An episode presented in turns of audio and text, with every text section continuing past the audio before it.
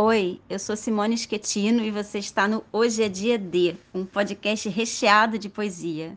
Fique à vontade, a casa é sua.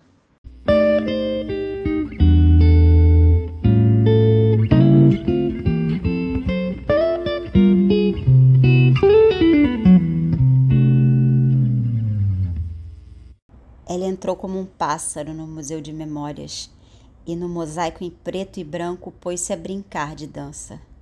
Não soube se era um anjo, seus braços magros eram muito brancos para serem asas, mas voava. Tinha cabelos inesquecíveis, assim como um nicho barroco onde repousasse uma face de santa, de talha inacabada. Seus olhos pesavam-lhe, mas não era modéstia, era medo de ser amada. Vinha de preto, a boca como uma marca do beijo na face pálida.